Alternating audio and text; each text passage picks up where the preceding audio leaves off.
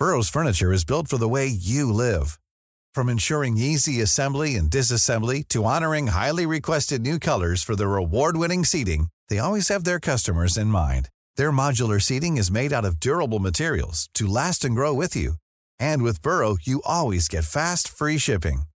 Get up to 60% off during Burrow's Memorial Day sale at burrow.com slash ACAST. That's burrow.com slash ACAST. burrow.com slash ACAST. Inicia. Heraldo Noticias de la tarde con Jesús Martín Mendoza. En Heraldo Radio.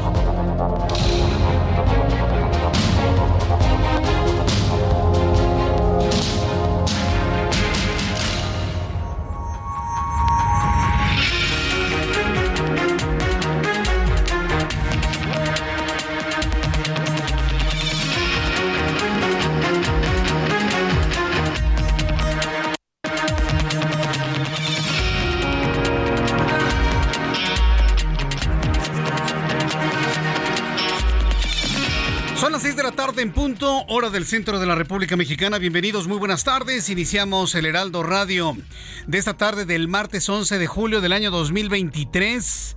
Segundo día que llueve con mucha intensidad en la capital de la República, en el centro del país, en el Estado de México. La lluvia se está extendiendo también, como ayer se lo informé, en el norte del Estado de Morelos, en el Estado de Puebla, en el Estado de Tlaxcala, en el Estado de Hidalgo, en Querétaro. También, tenemos reporte de lluvia fuerte en todo el Estado de Jalisco. Saludos a nuestros amigos en Guadalajara. En fin, toda la zona central y occidental de la República Mexicana recibiendo las benditas lluvias. Afortunadamente está lloviendo. Sé que provocan estragos en la urbanidad, pero mire, ¿sabe qué? Aguantémonos. Nos hace falta que llueva. Hace falta que llueva, que se recargue el acuífero, que se recarguen los cuerpos de agua. Así que yo le invito a que aguante la lluvia y no se queje. Porque ya vemos lo que pasa cuando hay escasez de lluvia. Entonces, en esta tarde lluviosa, le doy la más cordial bienvenida a nuestro programa de noticias en donde usted se entera de todo lo que ha ocurrido el día de hoy en México y el mundo. Súbale el volumen a su radio. Yo soy Jesús Martín Mendoza y le informo lo más destacado que ha ocurrido hasta este momento. Bueno, pues ya le informé sobre el asunto de las lluvias, recomendándole que maneje con muchísimo cuidado, con mucha precaución, y nosotros lo mantendremos informado sobre las condiciones que estarán prevaleciendo en, eh, en el Valle de México. Nuestros compañeros reporteros le informarán en dónde llueve con intensidad. En este martes, primera noticia, tras una mesa de negociación con las autoridades estatales, este miércoles en Guerrero fueron liberados los 10 agentes de la Guardia Nacional y de la Policía Estatal y tres funcionarios estatales y federales que estaban retenidos desde ayer por pobladores. Ojo, ¿eh? Fíjese, liberaron a la policía que estaba retenida y se fueron del bloqueo en Chilpancingo. ¿Qué les dieron a cambio? Dice, no, pues nada más el diálogo, no, qué mangos. Lo más seguro es que les liberaron a los dos integrantes de los ardillos, porque lo que usted debe saber es que toda la gente que estaba bloqueando autopista y carretera México-Cuernavaca son integrantes del grupo delincuencial.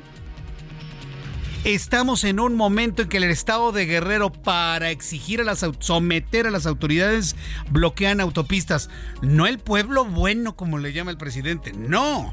Estamos hablando de los integrantes, adeptos, seguidores, apoyadores de ese grupo delincuencial en el estado de Guerrero. Miren cómo los tienen. Liberaron a los dos detenidos, no nos han querido decir, pero tarde o temprano lo vamos a saber. Así que más adelante le voy a tener todos los detalles de lo que finalmente sucedió y cómo se negoció para liberar esta importante vialidad. Bueno, una tragedia tremenda en Playa del Carmen. De, verdad que yo estoy que no, no quepo del asombro, del dolor, de la pena de ver el pequeño cuerpo de una niña de seis años prensado entre el edificio y un, un elevador descompuesto. Imagínense, sucedió en el IMSS de Playa del Carmen. La niña de 6 años estaba en una camilla. La meten, la camilla quedó entre el piso y el elevador y este empieza a subir. No lo pudieron detener, pues no la aplastó el elevador, la mató inmediatamente. con marros, con martillos, trataron de abrir la losa para sacar el pequeño cuerpo de la niña que ya yacía inerte ante el asombro y el profundo dolor de sus papás que le habían llevado al Seguro Social. Bueno, pues el Instituto Mexicano del Seguro Social justificó la muerte de Aitana Betsabe Domínguez, de seis años, en un elevador del Hospital General de Zona número 18 en Playa del Carmen, Quintana Roo, al señalar a la empresa encargada de su mantenimiento por no señalizar la falla en el elevador, lo que se suma a la detención de Víctor F., identificado como el camillero que trasladaba a la menor. Entonces tienen identificado al camillero, que yo creo que él no tiene la culpa de que funcione mal el elevador. La culpa es del Departamento de Administración de ese hospital, que no pagó el mantenimiento o simple y sencillamente hizo caso omiso de que funcionaba mal y obviamente la empresa que se encargaba del mantenimiento. No, no, no, una verdadera tragedia lo ocurrido. Pero bueno, más adelante le voy a informar lo que el Instituto Mexicano del Seguro Social está argumentando de esta tragedia ocurrida en Playa del Carmen. Tercer tema esta tarde, el dirigente nacional de Morena, Mario Delgado, informó que su partido va a presentar una denuncia ante el INE en contra de los aspirantes a la representación del Frente Amplio. ¿De verdad, Marito? ¿Te vas a quejar ante el INE? ¿Ante el INE? Pero si tu patrón quería este, deshacer el INE, pero si López Obrador no cree en el INE, ¿por qué te vas a quejar en el INE, Mario Delgado? Es una institución que no debería existir, según Andrés Manuel López Obrador. Lo iban a desmantelar, ¿no? Ahora resulta que sí creen mucho en el INE. No, no, no. ¿Cómo se le puede llamar a esto, no? Este, ideología fluida, ¿no?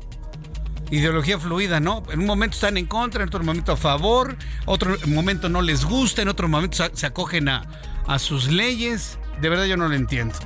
Pero dice Mario Delgado que se van a ir a quejar ante el INE de los aspirantes a la representación del Frente Amplio por México por no pedir licencia a sus cargos y hacer uso indebido de recursos públicos. ¿A quién se refieren? Santiago Krill es el único. De ahí en fuera, mire, pues todos están separados de sus cargos o no tienen cargos. Por lo pronto, bueno, eso es lo que dice Mario Delgado. Cuarto tema, el gobierno de Uruguay estimó en 10 días la ciudad de Montevideo se quedará sin agua potable debido a que la represa de Paso Severino, la principal fuente de agua dulce de la capital Charrúa, cuenta con apenas el 1.8% de su capacidad producto de la peor sequía en los últimos 74 años en Uruguay. Para que usted se dé una idea, aquí en México, en la Ciudad de México, estamos padeciendo la falta de agua. Nuestros amigos de Monterrey padecieron la falta de agua. ¿Se acuerda? En Monterrey, lo terrible que estuvo en varios puntos del el estado de Nuevo León, aquí en la capital de la República. Y en cuanto hemos tenido las presas, el momento más bajo ha sido 25%, 25%. Y ya tenemos problemas de agua. Imagínense allá que solamente tienen el 2%. Hoy voy a tener una entrevista y voy a tener más información sobre el verdadero problema de falta de agua en una gran ciudad como es Montevideo. El día de hoy aquí en el Heraldo Radio. Algo verdaderamente sorprendente ocurrió en las inmediaciones de el Everest. Se cayó un helicóptero con cinco mexicanos a bordo y era una familia, padre, madre y tres hijos oriundos de Nuevo León. En Nepal murió una familia mexicana originada de Nuevo León. Los cinco integrantes realizaban un viaje en helicóptero rumbo al monte Everest y murieron por un accidente aéreo debido, dicen que al mal tiempo pero las versiones hablan de que no había mal tiempo. Lo más seguro es que faltó oxígeno para el funcionamiento de los motores. A esas alturas, hasta los, eh, escaladores, hasta los alpinistas más preparados tienen que utilizar oxígeno suplementario. Lo más seguro es que una falla mecánica de los motores por falta de oxígeno a esas alturas. El caso es que el helicóptero se vino abajo con toda la familia y el piloto nepalí que también perdió la vida en ese accidente. Le voy a tener todos los detalles también más adelante aquí en el Heraldo. Más noticias en resumen con Giovanna Torres. Adelante, Giovanna. El Tribunal Electoral del Poder Judicial de la Federación confirmó el acuerdo del Instituto Nacional Electoral por el que validó que los aspirantes presidenciales de Morena continúen realizando eventos y recorridos públicos de cara al proceso electoral del 2024. Xochitl Gálvez, aspirante a la candidatura presidencial del Frente Amplio por México, denunció ante el Instituto Nacional Electoral al presidente Andrés Manuel López Obrador, a su vocero Jesús Ramírez Cuevas y a otros funcionarios de la presidencia de la República por presuntamente cometer violencia política de género en su contra. El director general del Fondo Nacional de Fomento al Turismo, Fonatur, Javier May, anunció que a partir del primero de septiembre dejará el cargo para buscar la candidatura a la gubernatura de Tabasco. Después del mediodía de este martes 11 de julio, se registraron bloqueos en la carretera en la zona de los Altos de Jalisco. Esto tras un presunto enfrentamiento entre grupos criminales. De acuerdo con el reporte preliminar, personas armadas usaron dos vehículos de carga para bloquear el paso de las carreteras en ambos sentidos, a los cuales les prendieron fuego. Un grupo de estudiantes mexicanos de La Salle, Benavente, Puebla, se quedó varado en el aeropuerto de Londres por un presunto fraude cometido por una agencia de viajes, ya que no les otorgó boletos para regresar a México.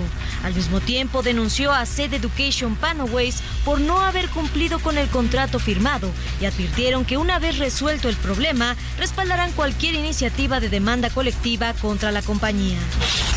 Una maestra del Kinder Graham Green en Ciudad de México administró a un estudiante de dos años clonazepam para calmarlo porque estaba inquieto. Los padres presentaron una denuncia en la Fiscalía General de Justicia de la Ciudad de México por los delitos de abuso de confianza, corrupción de menores y homicidio en grado de tentativa. Gracias, Giovanna, por la información en resumen aquí en el Heraldo Radio. 6 de la tarde con 10 minutos hora del centro de la República Mexicana. Hoy es 11 de julio. Recuerda lo que sucedió un día como hoy, 11 de julio, hace 32 años. ¿Alguien lo recuerda? Hoy lo recordamos en televisión. Hace 32 años, un día como hoy, México veía uno de los eh, fenómenos astronómicos más espectaculares que se tengan en memoria. Un día como hoy, hace 32 años, se oscurecía el cielo del centro del país debido a un eclipse total de sol.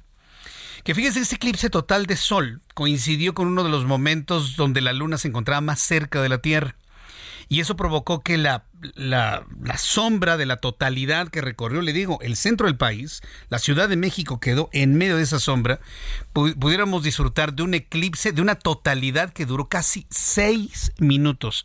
Lo recuerdo como hubiese sido ayer. La gente más joven, los chavos que tienen menos de 40 años, pues no lo recuerdan. Eran unos niños cuando ocurrió, o eran unos bebés, o incluso mucha gente que me escucha, ni siquiera había nacido cuando eso ocurrió. Es más, todos mis compañeros aquí enfrente no lo vieron, ¿verdad, Giovanna? Giovanna, tú no lo viste. No, ella está muy jovencita. ¿Tú sí lo viste? Sí. Vaya, pues ¿cuántos años tienes? Ah, ah, no, sí, ya, ya, ya estamos sazones, ¿no? Ya, ya no nos cosemos al primer hervor. Sí, no, ya, ya, ya. ¿Tú también, Ulises? ¿Tú, también lo recuerdas? ¿Lo viste? Fíjese, en ese entonces, hace 32 años, hubo una gran difusión del, eclipse, pero con, con, malos datos, porque sí, efectivamente, usted no puede ver un eclipse directamente al sol, se queda ciego.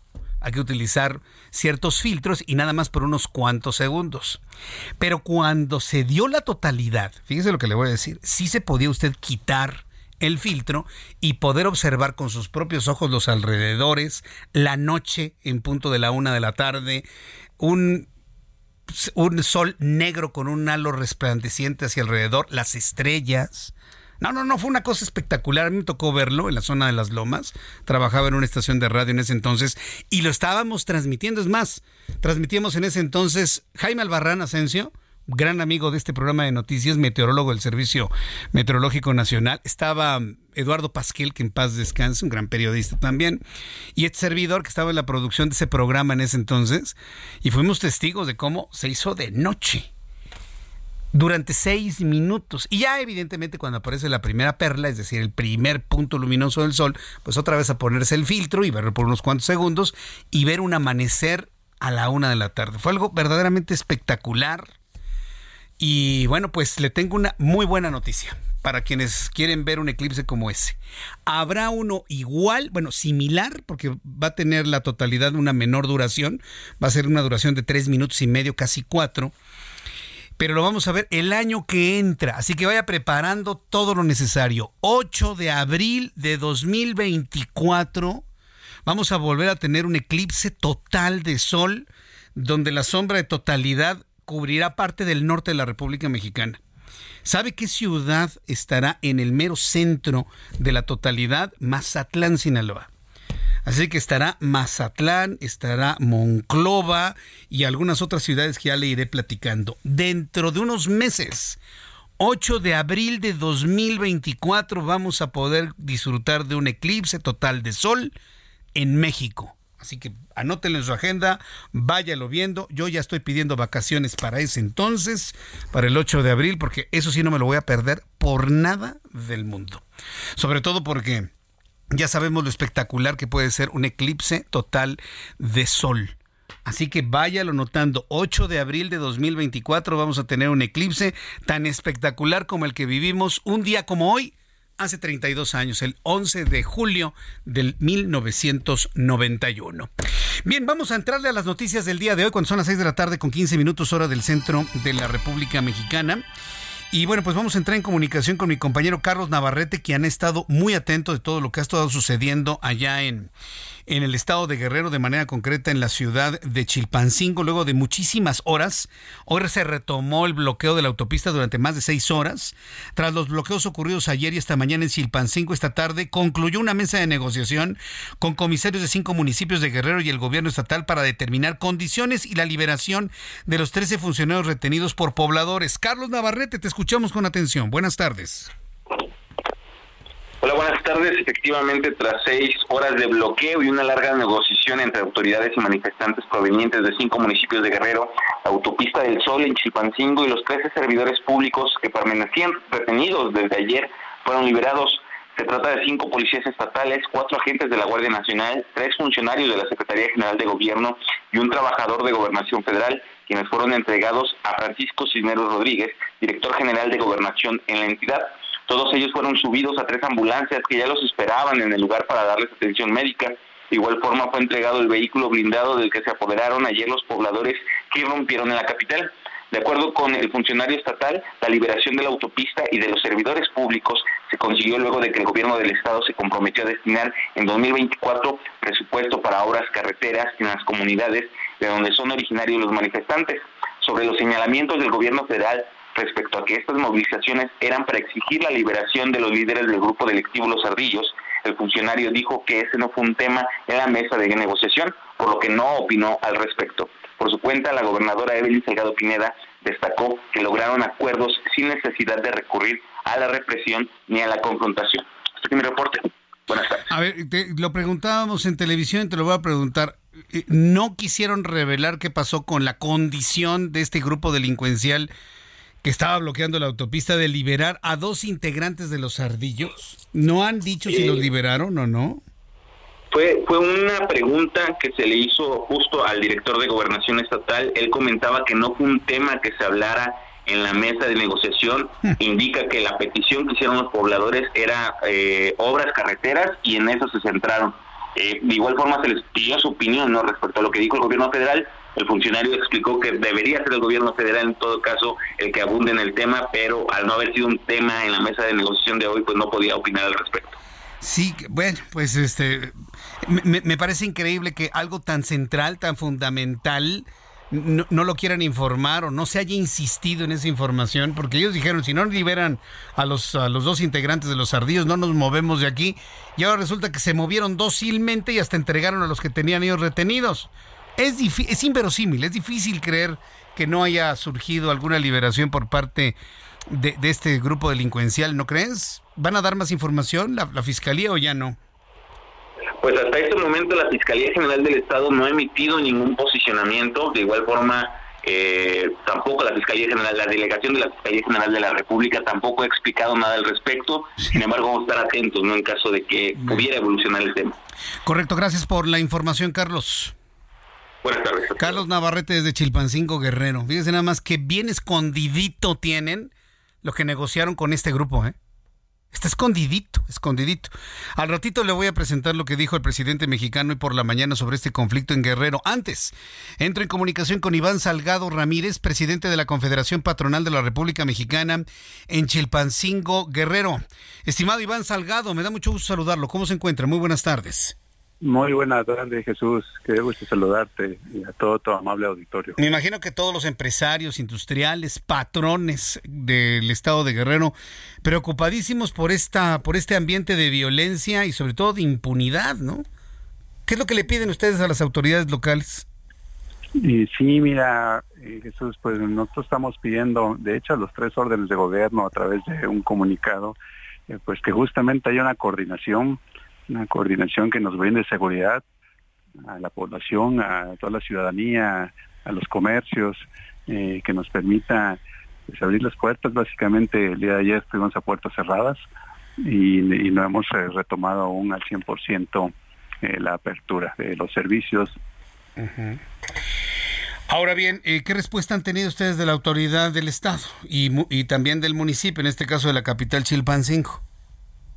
Eh, directamente no, no hemos tenido alguna respuesta. Eh, pues estamos a la espera también de, los movimientos que hay aquí, de, la información. estuvimos en, horas pánico, más ahorita estamos pues retomando ya pues la, la confianza de poder seguir elaborando. Correcto. Entonces, eh, ¿hay condiciones para seguir laborando, para, para abrir las cortinas de los negocios, para abrir las fábricas, para abrir las, las empresas? ¿Hay condiciones? se están generando y yo esperemos que el día de mañana no haya noticias negativas o algún otro eh, lo que altere pues la, el flujo normal de la ciudadanía y eso nos va a ir permitiendo que pues vayamos eh, aperturando en los horarios acostumbrados. Yo, creo que es muy importante establecer líneas de diálogo con la señora gobernadora. ¿Han platicado con ella, sobre todo por las condiciones que necesitan ustedes para seguir operando como empresarios en la entidad? Sí, no, no hemos tenido ese contacto directo. Eh, estamos eh, buscando eh, los medios también adecuados para poder tener la información. sin embargo, pues también tenemos que actuar por nuestro a, nuestro parecer el, aperturar los comercios. Ni con el papá de la gobernadora, ¿verdad? El señor Félix Salgado, tampoco han tenido acercamientos. No, no tenemos acercamiento con el senador y estamos a la espera de que eh, se haya un comunicado oficial o a través de nosotros de, lo que te comentaba, de ver que ya hay un ambiente de seguridad, pues poder eh, darnos esa oportunidad de, de, reaperturar y volver a los horarios normales. Sí, bueno, pues estaremos muy atentos de lo que suceda allá en Chilpancingo. Tiro por viaje, bloquean la autopista y pues mucha gente ha desistido ya de de hacer turismo, de ir al estado de Guerrero debido a esa incertidumbre y eso pues le afecta a la entidad en lo económico, ¿no es así? desgraciadamente sí, se está haciendo un común ya, una forma de manifestarse en las ciudades, pues el bloquear la, la autopista del Sol ahí en el parador llamado pues, este eh, ya ya este acostumbrado en el mismo parador ahí del Marqués que es donde ya es el punto de, bloqueo. Desgraciadamente vivimos esa situación y bueno, si no nos afecta en toda la parte, eh, vamos, somos el, la carretera que llega al, turismo hacia Acapulco y bueno, hay una afectación pues a nivel estatal. Sí, la afectación es tremenda, pero bueno, yo le quiero agradecer a don Iván Salgado Ramírez, el que me ha tomado la comunicación esta hora de la tarde aquí en el Heraldo. Muchísimas gracias por su tiempo. Te agradezco mucho también, Jesús. Muchas gracias, que tenga usted muy buenas tardes. Gracias. Gracias. Es Iván Salgado Ramírez, presidente de la Confederación Patronal de la República Mexicana, la Coparmex, en Chilpancingo. Yo puedo entender la posición de un líder de empresarios como él, pues donde no quiere mover las aguas. Pero estarían en todo su derecho a levantar la voz y exigirle al gobierno de Félix Salgado Macedonio y su hija que hagan algo por mantener a esa gente a raya y manteniendo los, con, manteniendo los trabajos, que no les pidan derechos de piso y demás. Tienen todo el derecho los empresarios. Muchas empresas han tenido que cerrar, inclusive fábricas y empresas de repartición de algunos productos han tenido que cerrar en Chilpancingo Guerrero porque es imposible trabajar. Imposible. les roban el producto, les piden derecho de piso, y pues sí, yo puedo entender la, posición de un representante de los patrones, ¿no? Ni mover las aguas, ¿no? Es como estar presos. Es como estar con un grillete. Es como estar amordazados. Es como estar amenazados. Qué tristeza. Qué tristeza, ¿verdad? Y qué tristeza, ¿eh? Que ya cuando usted piensa en playa, difícilmente piensa en Acapulco. Son las 6 con 24, las 6 de la tarde con 24 minutos hora del centro de la República Mexicana. Vamos a ir a los anuncios. Al regreso le voy a tener la historia de lo ocurrido en el Instituto Mexicano del Seguro Social. Bueno, de manera concreta en el Hospital General de Zona en Playa del Carmen, Quintana Roo. De verdad una tragedia espantosa. Para aquellos que les da, me incluyo, que nos da mucho miedo el funcionamiento de los elevadores y que seguramente usted ha tenido pesadillas con elevadores. Fíjese que es una pesadilla común el que se cae el elevador, el que llega a pisos que no existen, cosas por el estilo. Ah, bueno, pues una cosa de pesadilla ocurrió en Playa del Carmen. Se lo voy a platicar después de los mensajes y le invito para que me escriba a través de mi cuenta de Twitter, arroba Jesús Martín MX. Escucha las noticias de la tarde con Jesús Martín Mendoza. Regresamos.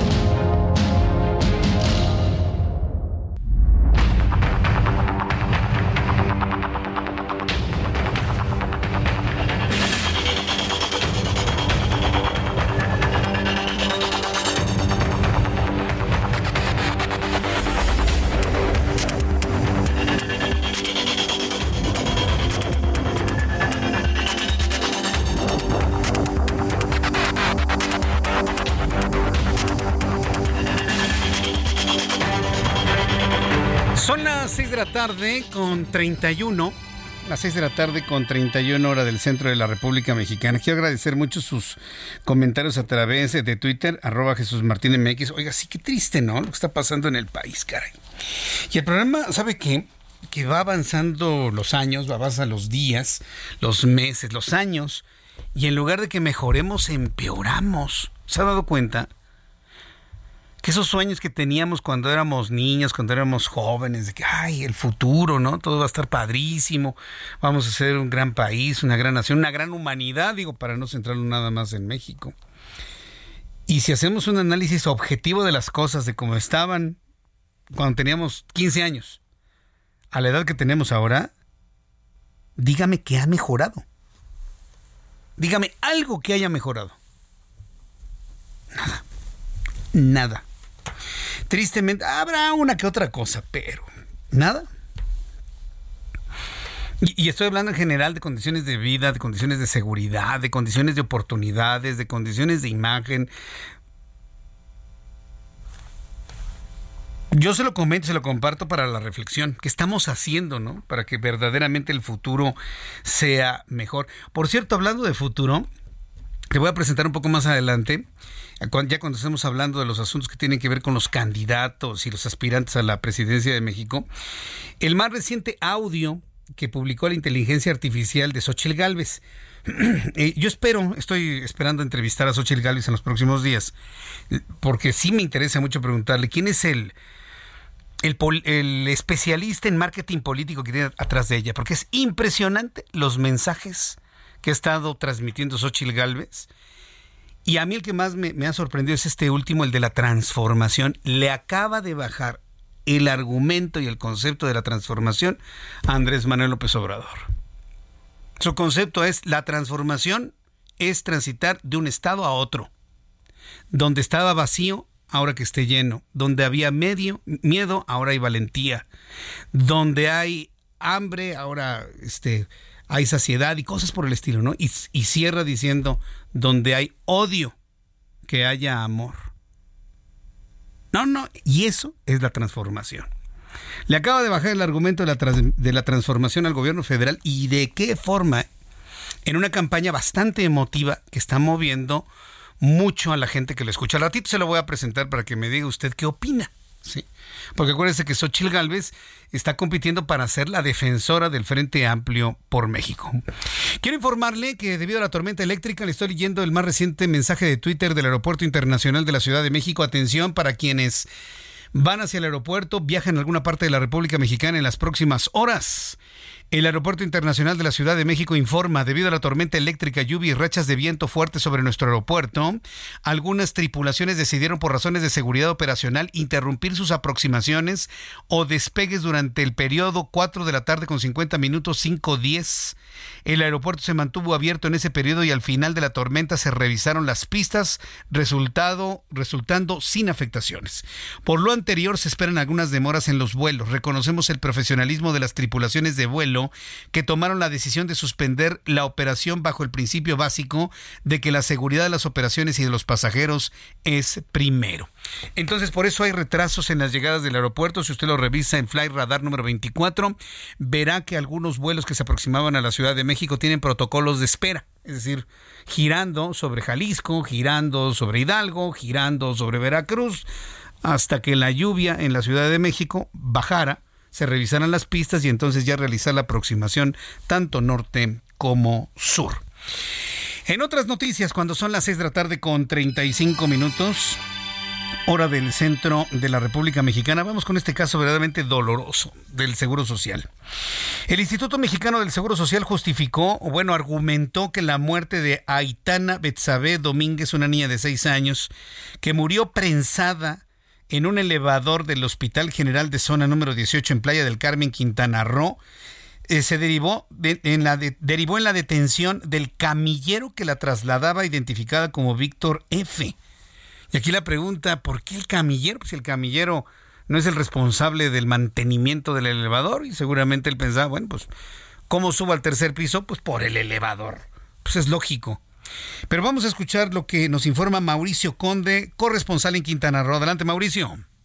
Una menor ingresada en camilla al Hospital General de Zona número 18 del IMSS en el municipio de Solidaridad al norte de Quintana Roo perdió la vida al resultar prensada durante su traslado en un elevador, toda vez que este se accionó sin que hubiera cerrado completamente sus puertas. Fueron familiares de los pacientes quienes juntos con empleados del nosocomio intentaron en vano el rescate de la menor con los elementos que tuvieron a su alcance. Al respecto, la Fiscalía General del Estado informó que abrió una carpeta de investigación tras la muerte de la niña Refirió que en este suceso una persona del sexo masculino quedó en calidad de detenida en tanto se determinan las causas de los hechos que provocaron este lamentable deceso. Por su parte, la delegación del IMSS en el Estado aseguró que el servicio de mantenimiento de los elevadores es subrogado con una empresa externa. Hasta el momento, personal de la Fiscalía General del Estado realiza las investigaciones. Informó desde Solidaridad, Mauricio Conde Olivares. Hay un asunto importante aquí que decía, el hecho de que el mantenimiento del elevador esté subrogado, eso no los libera de responsabilidad, ¿eh?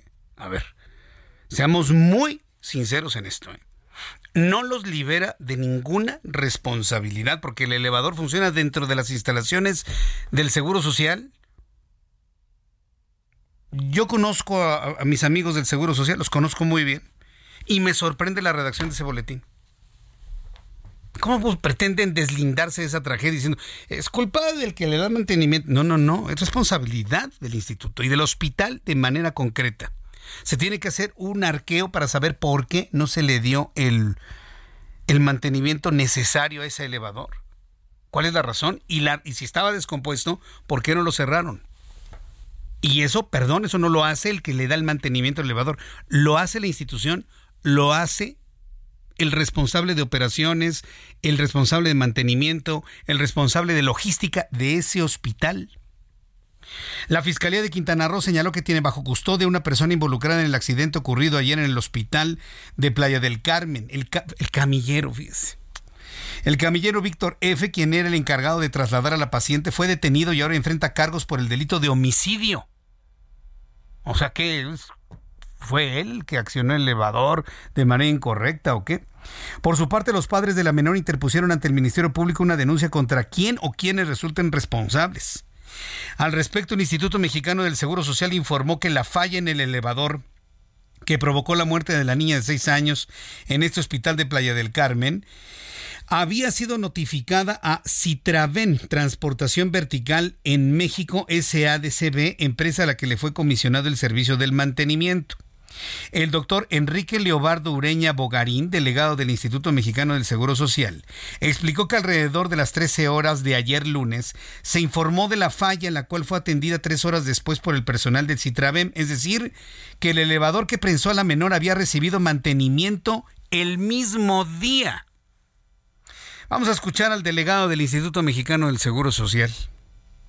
Es importante informar que el mismo día de ayer, previo al accidente, se reportó la falla del elevador a las 13.10 horas. Se hizo de conocimiento de la empresa encargada del mantenimiento, Citraven Transportación Vertical en México, SADCB, aproximadamente a las 16 horas, se presentó el técnico designado por Citraven para la realización de las actividades correspondientes al diagnóstico y mantenimiento correctivo pertinente. Siendo aproximadamente las 17 horas con 10 minutos, se puede observar en los videos de las cámaras que se retiran los técnicos de dicha empresa sin dejar señales ni barreras que impidieran el uso del elevador.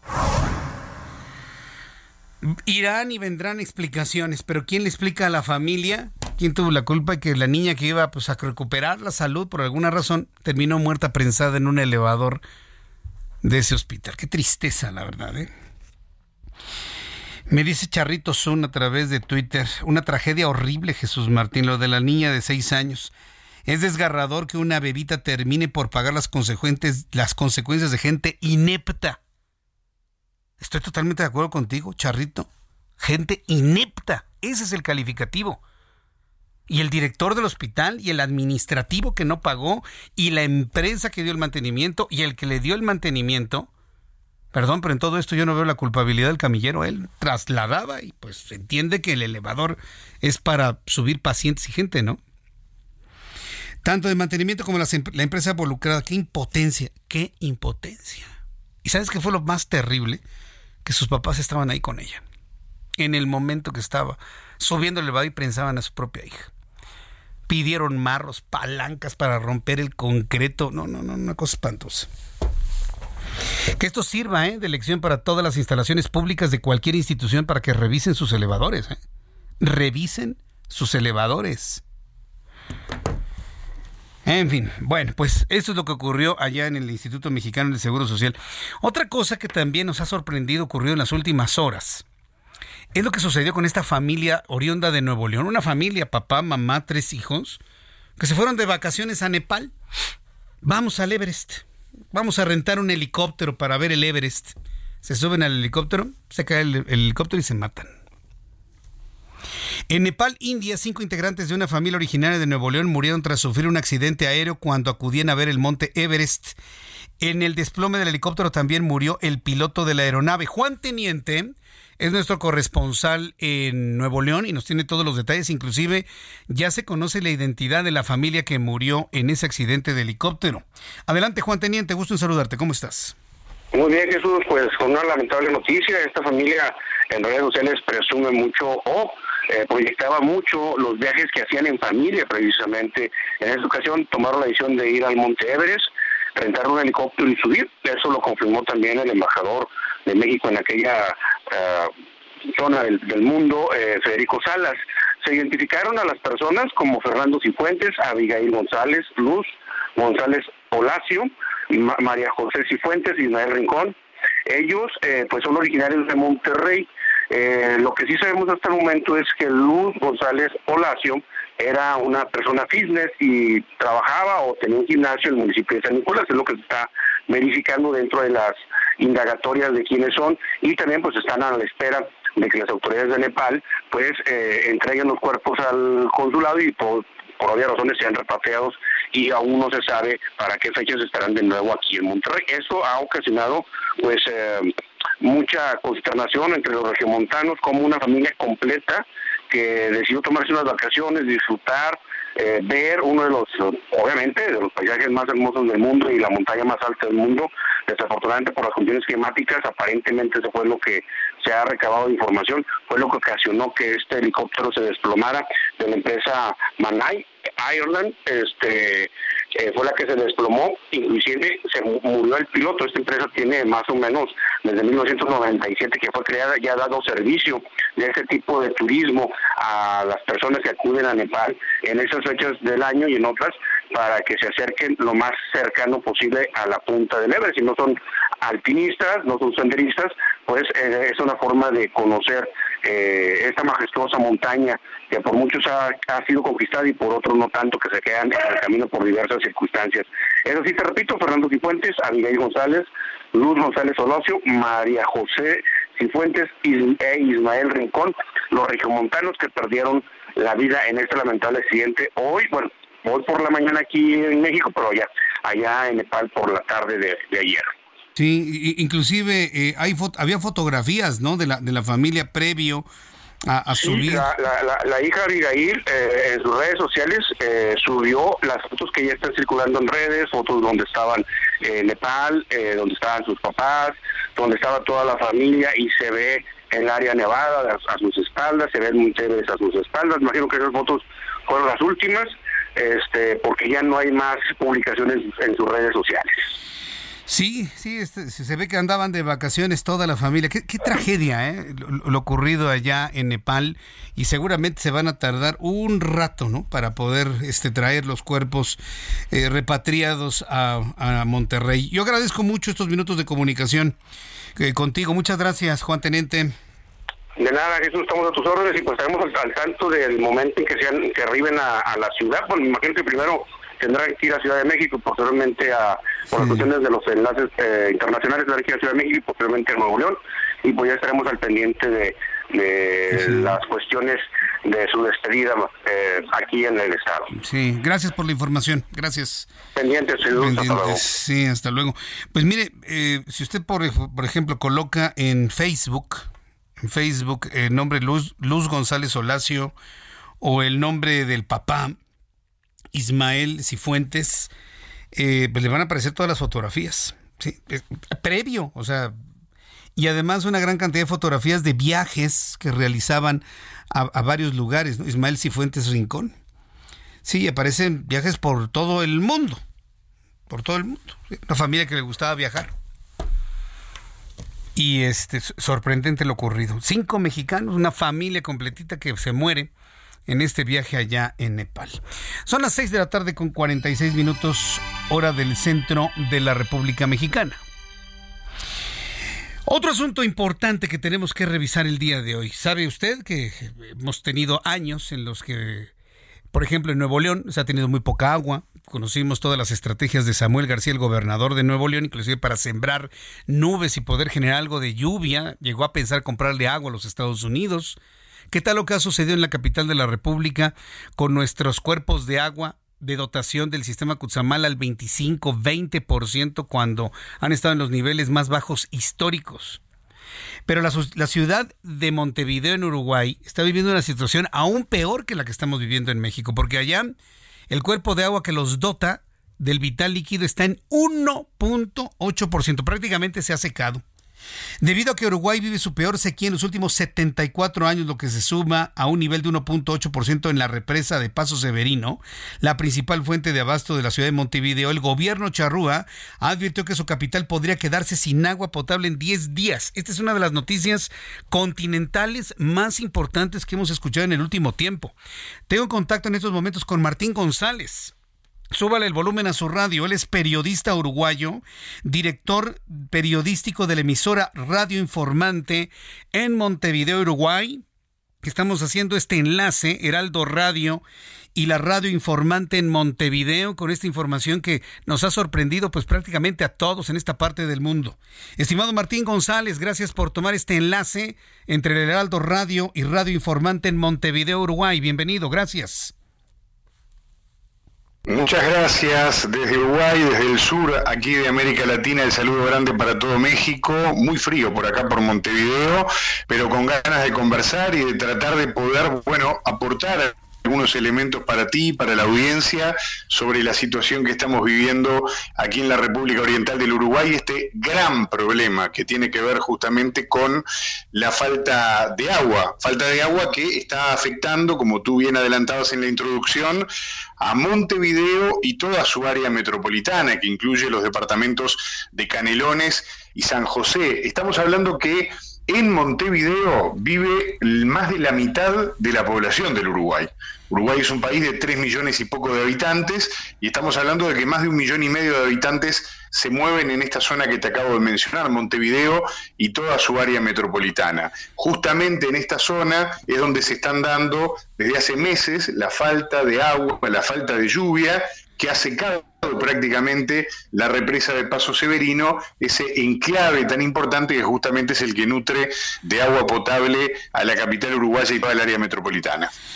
Ahora, ¿qué es lo que dicen los meteorólogos en la región de la falta de lluvias? Tomando en cuenta que pues, prácticamente Uruguay como lo podemos ver evidentemente en los mapas, es un, es un país costero, vaya. La, la, ciudad de Montevideo tiene una amplia costa, digo, están cerca del mar, pensaría uno que la evaporación solar pues podría generar nubosidades o sistemas ciclónicos que provoquen lluvia y me sorprende que en esta zona no haya lluvias. ¿Qué, qué explica el meteorológico sobre el fenómeno que tienen enfrente?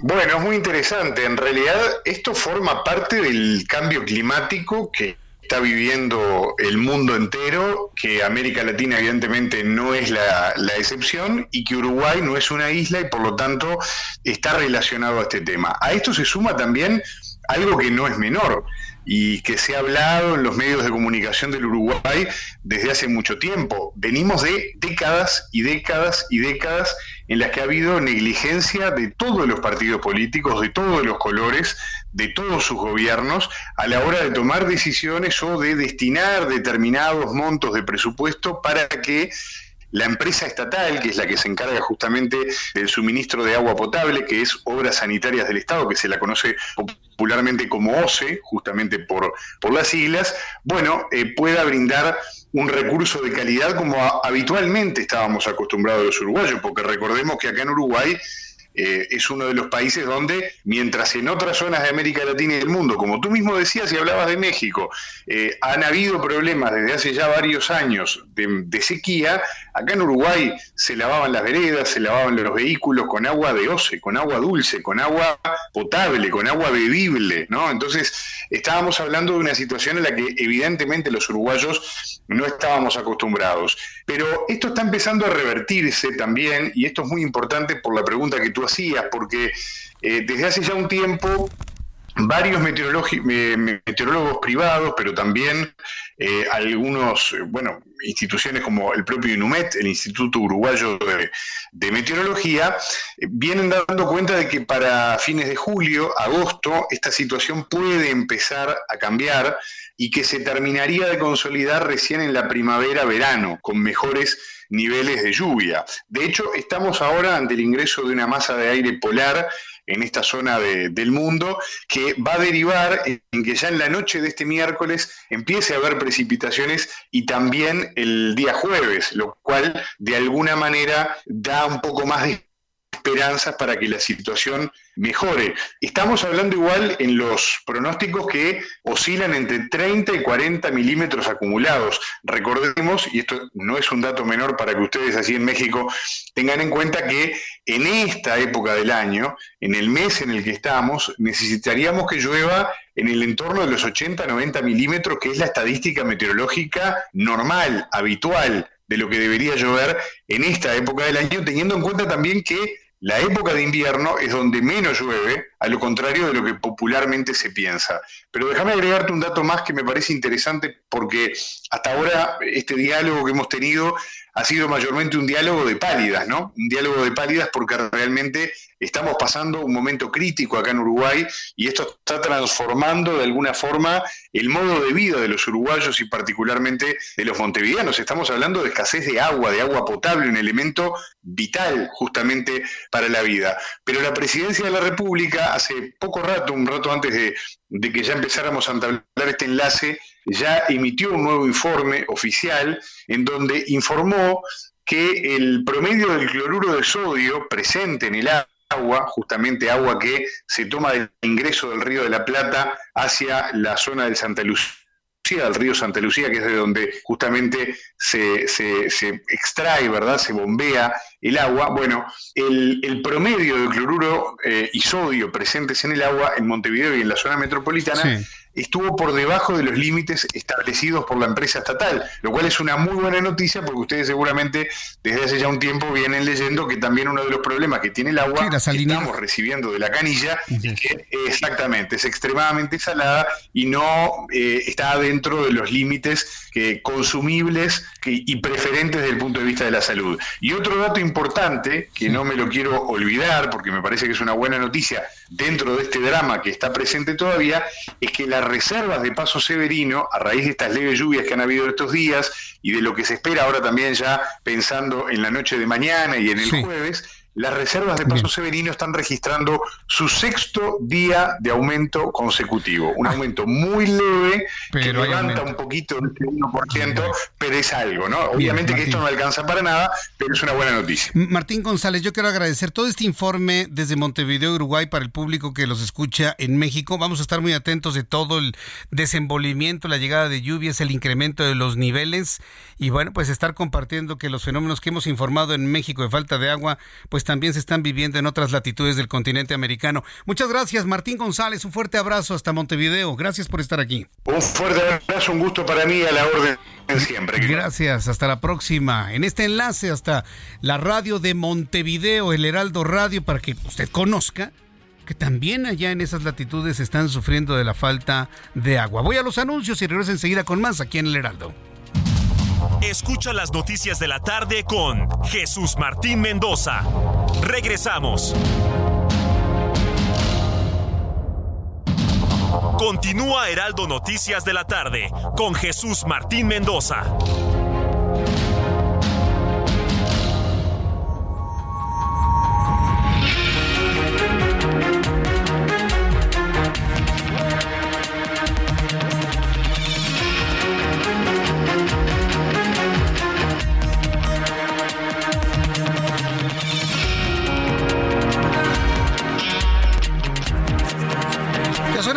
Punto, las 7 en punto, hora del centro de la República Mexicana. Fíjese que hay una nota muy importante que surge en los Estados Unidos y la cual le quiero compartir. Resulta que hay pruebas escolares que se han aplicado en los Estados Unidos que han demostrado que los estudiantes están retrasados en el aprendizaje.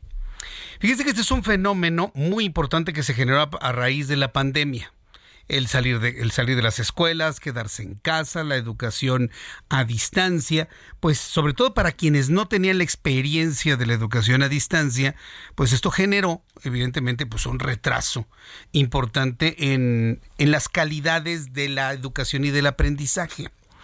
Y quienes se vieron también más afectados según esta, este estudio de la Organización de Investigación NWEA, que administre evaluaciones en las escuelas K12, llega cuando se acerca rápidamente la fecha límite de 2024 para que las escuelas gasten 190 mil millones de dólares. Un dinero para las escuelas públicas en los Estados Unidos que benefician tanto a estadounidenses como a población hispana. Y mucha de la población hispana allá ha presentado el problema de no dominar el inglés. Y que esto se suma a los efectos de la pandemia para retrasar su aprendizaje. Por lo tanto, una de las de tantas recomendaciones para poder elevar el nivel académico en los Estados Unidos es que las nuevas poblaciones, las poblaciones hispanas, dominen el idioma inglés para que de esta manera puedan abrevar de todo el conocimiento que se ha quedado pendiente a lo largo de los últimos tres años. Fíjese nada más. Por lo tanto, ¿qué es lo que tenemos que hacer? Tanto en Estados Unidos como en México, pues aprender inglés. Y precisamente ante ello, Carlos Guillén, director de COE. Bienvenido, Carlos, ¿cómo estás? Bien, Jesús Martín, buenas tardes, un gusto estar aquí en tu programa. Para nuestros amigos que nos escuchan en Estados Unidos, en Estados Unidos también pueden tomar clases a distancia. Totalmente de acuerdo. COE, ¿no? Sí, totalmente. Fíjate esa noticia tan importante. ¿Cuántas personas han dejado ir oportunidades de trabajo, ¿cierto? De poder viajar, de emprender un nuevo negocio. Y mucha gente hoy en día necesita aprender a hablar inglés. No solo estudiar, sino hablar un idioma. Hablar el idioma, además del español, hablarlo bien, hablar un segundo idioma que sería el inglés. Totalmente. Fíjate que nosotros en COE ya llevamos más de 30 años en México capacitando ejecutivos, profesionistas, empresarios, personas que no tienen tiempo, Jesús Martín, que se les ha negado el inglés o que lo quieren perfeccionar.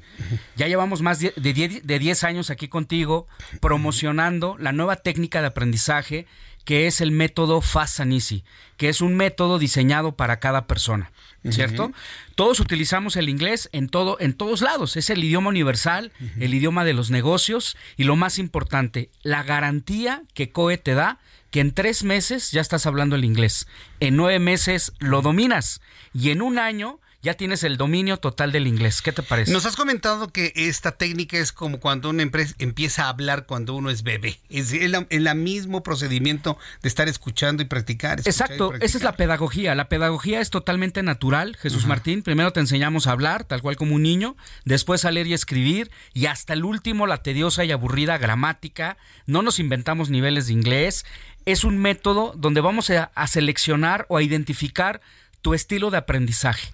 Si eres más visual, si eres auditivo o eres kinestésico.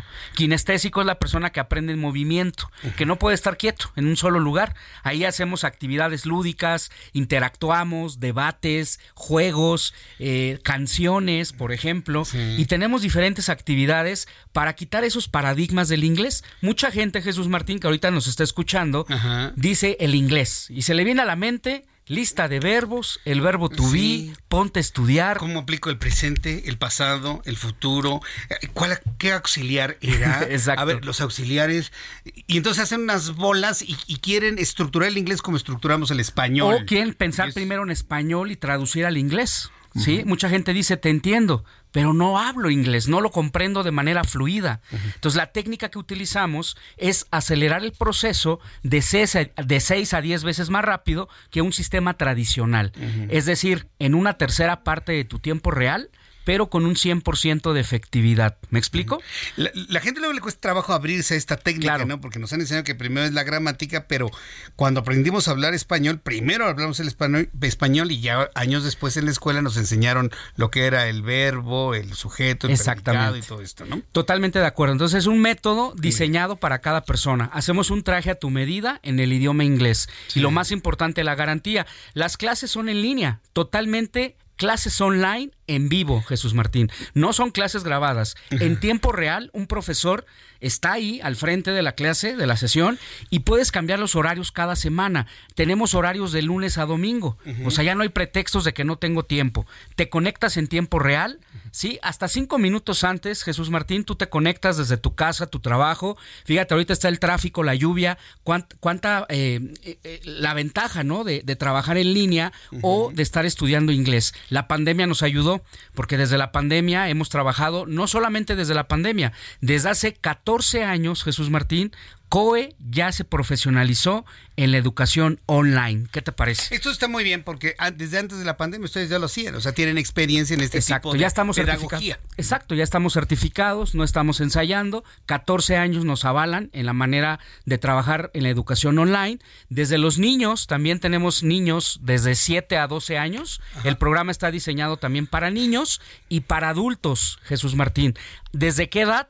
Hasta máximo 80 años. Tengo gente que se ha certificado, se ha graduado. Aquí gente de tu programa que ah, te escucha, radio se escucha que dicen, yo escuché con Jesús Martín y están aprendiendo el inglés de una manera fácil, natural. No importa en qué nivel te ubiques de inglés, Jesús Martín. Desde pollito chica en gallina gen hasta personas que ya dominan el inglés. ¿A qué número te tienen que marcar y enviar un mensaje? Vamos a dar el teléfono.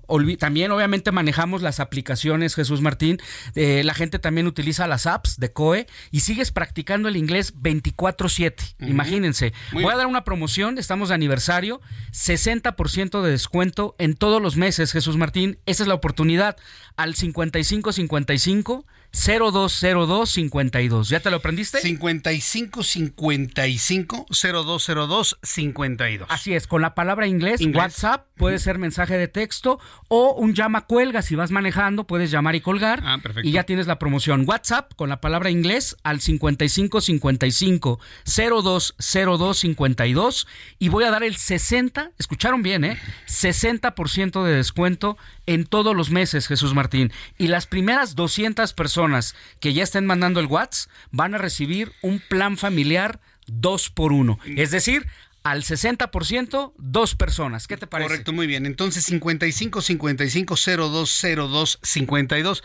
Ya mande su mensaje, márquele ahorita un llama cuelga y automáticamente todo el equipo de Carlos Guillén se va a comunicar con usted inmediatamente. Totalmente, es sin compromiso. Lo más difícil para aprender. Exacto, sin compromiso. Lo más difícil para aprender inglés es tomar la decisión. Y creo que por preguntar no se cobra, Jesús Martín. Sin duda alguna. Creo que... que... pregunte, llame, conozca más, convenza vénzase. Marque entonces el 5555 0202 52. Voy a dar de aquí hasta las 7, ¿te parece 7.20 de la noche? 7.20, va. 7.20 y las primeras 200 personas, plan familiar 2 por 1 y cero inscripción. Vamos a aumentar esto por aniversario, Jesús Martín. Cero inscripción en todos los meses. Repito el teléfono, 5555 020252. Lo repito, 5555 020252. COE es hablar inglés. Muchas gracias, Carlos Guillén, por estar aquí con nosotros. Al contrario. Gracias, gusto A ti. saludarte. Hasta luego. Último vez el teléfono. Claro que sí, es el 5555 020252. La palabra inglés, WhatsApp. Lo más difícil para aprender inglés es tomar la decisión. Llama ya. Gracias, Carlos. Que te vaya muy bien. Gusto en Igualmente, saludarte. Jesús. Carlos Guillén, director de COE aquí en El Heraldo. Son las 7 con 8 minutos, hora del centro de la República Mexicana. Le presento un resumen con las noticias más importantes.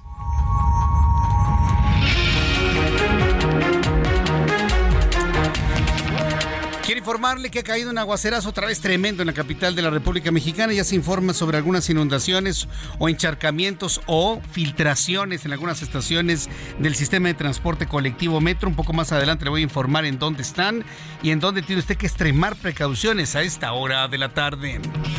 Este martes el dirigente nacional de Morena, Mario Delgado, le informa en este resumen de noticias, anunció que su partido presentará una denuncia ante el INE en contra de los aspirantes del Frente Amplio por México por no pedir licencia a sus cargos y hacer uso indebido de recursos públicos, según, según Mario Delgado. Mientras tanto, la senadora del PAN y aspirante presidencial del Frente Amplio por México, Xochil Gálvez, llamó al presidente mexicano a ponerse a trabajar y dejar de hablar de ella, luego de que en su conferencia de este martes sumó siete días consecutivos mencionando a Xochil Gálvez y aseguró que le tiene coraje porque no se avergüenza de sus orígenes. Más adelante le tendré todo lo que dijo hoy Xochil Gálvez y además su más reciente mensaje de inteligencia artificial en las redes sociales que ha sido un verdadero éxito, pero sobre todo ha movido mucho eh, el ánimo y el corazón de miles de personas. Se lo voy a presentar y usted me dice, me va a decir usted qué es lo que piensa del concepto de transformación que hoy ya tiene en sus manos la propia Xochil Gálvez. En más noticias en este resumen, le informo que tras una mesa de negociación con las autoridades estatales este martes en Guerrero, fueron liberados los 10 agentes de la Guardia Nacional y la Policía Estatal y tres funcionarios estatales federales que estaban retenidos desde ayer. El gobierno de la señora Salgado, la gobernadora del estado de Guerrero, se han negado a informar a la opinión pública si accedieron a liberar a los dos integrantes del grupo Los Ardillos como una condición para liberar la autopista México-Acapulco. En entrevista con el Heraldo Radio, Iván Salgado Ramírez, presidente de la Confederación Patronal de la República Mexicana en Chilpancingo, explicó que ya se pidió a los tres órdenes de gobierno garantizar las condiciones de seguridad que les permita retomar sus actividades, aunque reconoció que no han recibido respuesta alguna hasta el momento y confió en que esta misma semana comience a normalizarse las actividades, dice el líder de la Coparmex Guerrero. Pues nosotros estamos pidiendo, de hecho, a los tres órdenes de gobierno a través de un comunicado, eh, pues que justamente haya una coordinación, una coordinación que nos brinde seguridad a la población, a toda la ciudadanía, a los comercios, que nos permita abrir las puertas. Básicamente el día de ayer estuvimos a puertas cerradas y, y no hemos eh, retomado aún al 100% eh, la apertura de los servicios directamente no no hemos tenido alguna respuesta. Eh, pues estamos a la espera también de, de los eh, movimientos que hay aquí, de la información. Le informo que el periodista uruguayo y director de la emisora Radio Informante en Montevideo, Uruguay, Martín González, habló para el Heraldo Radio sobre la crisis de agua que vive la ciudad capital uruguaya y su zona conurbada, donde se prevé que en 10 días se quedarán sin agua potable y explicó que esta crisis es resultado de décadas de negligencia de los gobiernos uruguayos. Miren, en pocas palabras, no dejó títere con cabeza, ¿no? Todo, hasta Sí, ya sabe, hasta el señor que andaba en bochito, ¿no? También lo calificó de negligente en cuanto al uso del agua. Así que bueno, pues eh, aseguró que no se prepararon para una eventualidad de este tipo, lo que se suma en excesivo desperdicio por parte de la población, aunque se esperan lluvias en los próximos días que podrían comenzar a revertir la situación. Así lo dijo el periodista uruguayo en un enlace especial entre la radio de Montevideo y la radio de México. Esto forma parte del cambio climático que está viviendo el mundo entero, que América Latina evidentemente no es la, excepción y que Uruguay no es una isla y por lo tanto está relacionado a este tema. A esto se suma también algo que no es menor y que se ha hablado en los medios de comunicación del Uruguay desde hace mucho tiempo. Venimos de décadas y décadas y décadas en las que ha habido negligencia de todos los partidos políticos, de todos los colores, de todos sus gobiernos, a la hora de tomar decisiones o de destinar determinados montos de presupuesto. También le informo que decenas de periodistas y trabajadores de medios de comunicación, así como activistas, se manifestaron este lunes en la Ciudad de México para exigir justicia por el asesinato del corresponsal del diario La Jornada en Nayarit, Luis Martín Sánchez Íñiguez, ocurrido el pasado sábado. Le informo que la Comisión Mexicana de Ayuda a Refugiados dio a conocer que en el primer semestre del año, el número de solicitantes de refugio en México registró una cifra récord de 74.764, lo que representa un aumento del 28% con relación al mismo periodo del año pasado. La cadena de noticias CNN reveló que este martes quedaron definidos los integrantes del jurado que va a evaluar si el expresidente de los Estados Unidos, Donald Trump, es imputado por intentar anular la victoria del demócrata Joe Biden en el estado de Georgia en 2020. Imagínense, lo quieren, lo quieren imputar por su legítimo derecho de dudar. A ver, yo dudo que haya ganado Joe Biden. A ver, vamos a checarle. Y por eso lo quieren hasta meter en la cárcel. Bueno, pues más elementos de campaña para Donald Trump. El primer ministro de Perú, Alberto Otálora, anunció que se abrirá una indagatoria por el presunto plagio académico cometido por, el por la presidenta Dina Boluarte, que fue denunciada el domingo en una investigación periodística del canal de la televisión local latina. La Comisión Nacional del Agua informó que la depresión tropical 3E se formó hoy 11 de julio en el Océano Pacífico y se prevé que evolucionará hasta convertirse en huracán Calvin de categoría 1. El centro de la depresión tropical 3E se localiza a 820 kilómetros al sur suroeste de Manzanillo, Colima y presenta vientos máximos sostenidos de 55 kilómetros por hora, rachas de 75 kilómetros por hora y desplazamiento hacia el oeste-noroeste a 33 kilómetros por hora. Le informo que del Reino Unido de Meet Office advirtieron que el fenómeno El Niño agravó el panorama en los polos y puso a la región en un nivel menor para el mes de junio. Señalan que la extensión del hielo marino antártico es excepcionalmente bajo, lo que más baja el registro para esa fecha por un amplio margen. En su conteo de junio, la extensión de hielo marino en la Antártida era de 10.74 millones de kilómetros cuadrados. Se trata del nivel más bajo de hielo que se haya registrado. Correspondiente ese mes, esta cifra es de 2.28 millones de kilómetros cuadrados por debajo del promedio entre 1981 y 2010 debido a una tormenta eléctrica, lluvia y rachas de viento fuerte sobre, sobre el aeropuerto, algunas tripulaciones decidieron por razones de seguridad interrumpir sus aproximaciones al aeropuerto entre el 10 para las 5 y las 5.10 de la tarde, es decir, durante 20 minutos no hubo aproximaciones debido a la cantidad de agua que caía sobre el aeropuerto internacional de la Ciudad de México, el cual se mantuvo abierto sin embargo, no resultó dañado en sus pistas, informa el aeropuerto. La actividad en este momento es completamente normal. Estas son las noticias en resumen. Le invito para que siga con nosotros. Le saluda Jesús Martín Mendoza. Ya son las 7 con 17, las 7 con 17 horas del centro de la República Mexicana. Continuamos con toda la información en el Heraldo y fíjese ahora que le estaba adelantando esta noticia a través de eh, a través de nuestro resumen sobre la cantidad de hielo disminuido en el Polo Norte. Me hizo recordar algo que estuve investigando hace algunos días. Mire, se lo voy a poner en estos, en estos términos. Hay muchas teorías de la conspiración, muchas, muchas, muchas teorías de la conspiración. Y me ha, y esto lo comento como algo inclusive hasta divertido, y yo le invito a que lo tome hasta como divertido. ¿sí? Pero me ha tocado ver algunos videos conspirativos que van desde lo más increíble de que si la Tierra es plana, no sé si usted ha visto últimamente, que en realidad los hielos son una barrera que nos impiden llegar a otros continentes de una gigantesca Tierra plana. Obviamente, pues eso no existe, ¿no? Quienes han viajado y hemos viajado por el mundo hemos podido constatar la redondez de la Tierra. Entonces basta subirse un avión este, a otro continente del mundo y constatar la redondez de la Tierra. Eso, no tiene vuelta de hoja.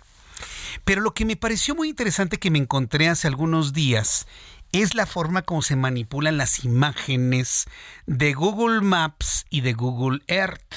Eso sí tiene un poco más de sentido. Como seguramente usted lo ha podido notar, cuando usted quiere explorar el mundo a través de esta maravillosa aplicación que tiene millones de fotografías, algunas más actualizadas que otras, que nos mapean prácticamente el mundo entero. Me encontré con un video en donde se habla, se asegura de que nos están ocultando la verdadera cantidad de hielo que hay en el Polo Norte. Y oiga, ¿cómo es eso, no? Entonces, por ejemplo, si usted se va a su aplicación de Google Maps o Google Earth, la que usted quiera, ¿no? Google Earth, Google Maps funciona igual, nada más que en Google Maps lo que tiene que hacer es eh, elegir la capa de satélite. Se va usted, por ejemplo, al, norte, al norte de Groenlandia, ¿sí? Se va usted al norte de Groenlandia y va siguiendo usted una línea, una línea, eh, digamos, a manera de meridiano por Groenlandia.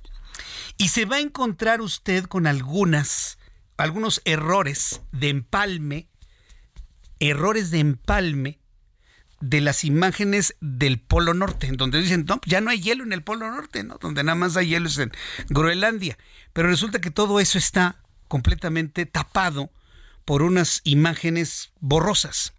Pero hay errores de empalme que permiten ver en una orilla que está llena de hielo el Polo Norte. ¿Puede usted creerlo? Yo cuando lo vi no lo creía, ¿no? Y, y esto lo puede ver usted en la bahía de Baffin si tiene usted tiempo, ánimo, ganas, échele una explorada y se va a encontrar con esos errores de empalme. Y ahí entre los dos, si usted hace acercamientos, se va a encontrar con grandes bloques de hielo en un lugar donde dicen que no existen. Extraño. Eh, se lo quise compartir porque pues mire, a veces las noticias hay que creerlas como dogmas de fe, pero a veces también hay que echarle un poquito más de investigación para darnos cuenta de que posiblemente pues, las cosas no son tanto como las llegan a informar algunos organismos internacionales. Pero en fin, vamos con nuestros compañeros reporteros urbanos, periodistas especializados en información de ciudad. Javier Ruiz, ¿en dónde te ubicas a esta hora de la noche? Excelente espacio, Jesús Martín. El aeropuerto internacional de la Ciudad de México, Jesús Martín ya adelantaba al menos 20 minutos, pues eh, fueron suspendidos prácticamente los aterrizajes y también los despegues debido a la tormenta eléctrica, fuerte lluvia la que se registró en gran parte de la Ciudad de México. Las afectaciones principalmente fueron de las 4.50 a las 5.10 de la tarde. Ya en estos momentos tenemos a la vista es que están despegando y aterrizando ya los aviones, sin embargo, los aerolíneas han dado pues, consejos a través de sus redes sociales a los que van a salir en avión, que salgan con anticipación, porque pues eh, tenemos también demoras y también encharcamientos desde Martín, principalmente sobre el circuito interior del puerto aéreo. La circulación se encuentra detenida desde la zona del Palacio de los Deportes y para quien desea llegar a la Avenida Oceanía, pues en el mejor de los casos el avance es a vuelta de rueda, de la misma manera el sentido opuesto y también el eje 1 norte en su tramo fuerza aérea, desde el circuito interior ya el avance es lento para llegar a la terminal número 2 y más adelante para llegar hacia las inmediaciones del anillo periférico, esto ya en el municipio de Ciudad de Exahualcóyotl. De momento, Jesús Martín, el reporte que tenemos. Muchas gracias por esta información, Javier Ruiz. Buenas noches. Buenas noches, Javier. Mario Miranda, ¿en dónde te ubicamos a esta hora de la tarde-noche? ¿Qué tal, Jesús Martín? Muy buenas noches. Nos encontramos en la carretera Picacho Ajusco, a la altura del kilómetro 4, esto en la colonia Jardines del Ajusco, en la alcaldía Tlalpan, donde te comento que alrededor de las 3 de la tarde se desbarrancó un camión, el cual trasladaba cascos de motociclistas. Los hechos se registraron cuando el camión de carga circulaba sobre la calle Telcach, cuando se queda sin frenos y se impacta con una patrulla de la Secretaría de Seguridad Ciudadana que se encontraba estacionada, una patrulla del agrupamiento Zorros. Posteriormente cruza la carretera Picacho Cusco y se cae a esta barranca Jesús Martín. Al lugar arribaron equipos de emergencia como protección civil, bomberos y paramédicos quienes atendieron a tres hombres lesionados quienes venían a bordo del camión. Dos fueron atendidos en el lugar y el chofer fue trasladado al hospital Joco lesionado.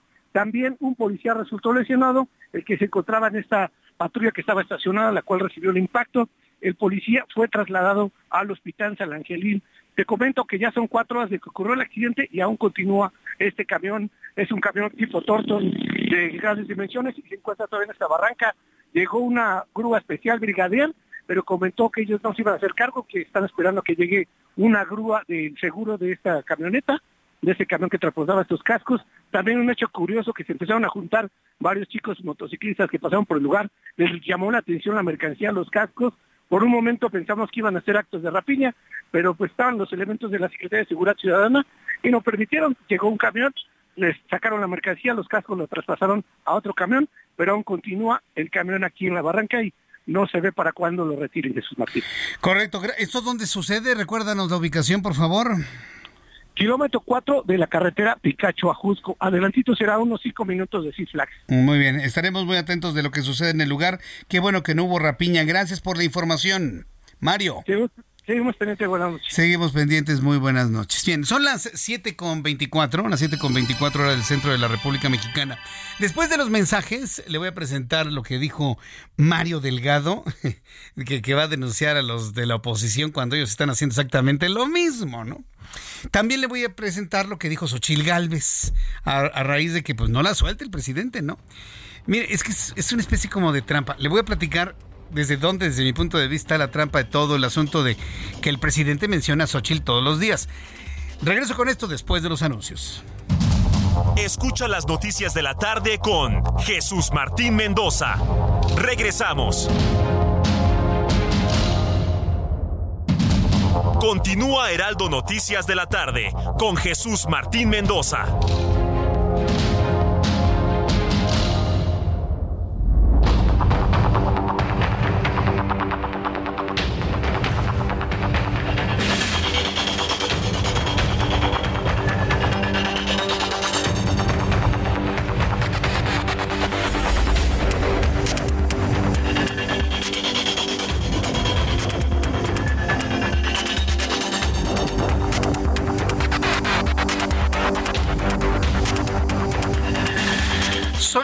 Las 7.30, las siete y media hora del centro de la República Mexicana. Mire, le he compartido en Twitter ahora que le estaba platicando de estos asuntos extraños ¿no? que ocurren en las fotografías de esta maravillosa aplicación que se llama Google Earth. ¿sí? Le estoy compartiendo cuatro fotografías en mi cuenta de Twitter, arroba Jesús Martín MX. La primera, pues este, lo que es el, el mar del Polo Norte. ¿Sí? según, según Google Earth.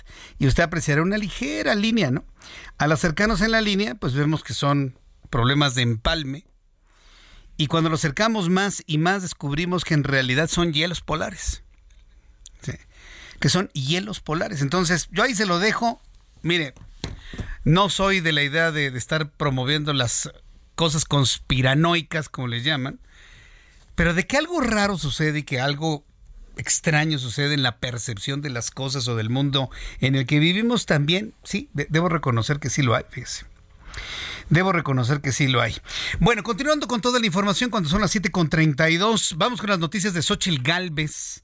La senadora del PAN y aspirante presidencial del Frente Amplio por México, Xochil Gálvez, hizo un llamado al presidente mexicano a ponerse a trabajar y dejar de hablar de ella luego de que en su conferencia de este martes sumó ya siete días el presidente mexicano hablando de Xochil Galvez, mencionándola, aseguró que le tiene coraje porque no se avergüenza de sus orígenes, o que no se avergüenza Xochil Galvez de su origen de pueblos originarios, ¿no? A través de un video desde Coahuila, Xochil Galvez le dijo al presidente que lo que debería darle coraje es lo ocurrido en los últimos días en el país donde un periodista más fue asesinado, lo que se suma al incendio en una plataforma de Pemex que cobró la vida de dos trabajadores, la situación que se vive en Chilpancingo debido a los enfrentamientos y bloqueos carreteros que tienen en llamas al estado de Guerrero. Esto fue lo que dijo Xochil Gálvez. Tan solo hoy me dedicó 11 menciones.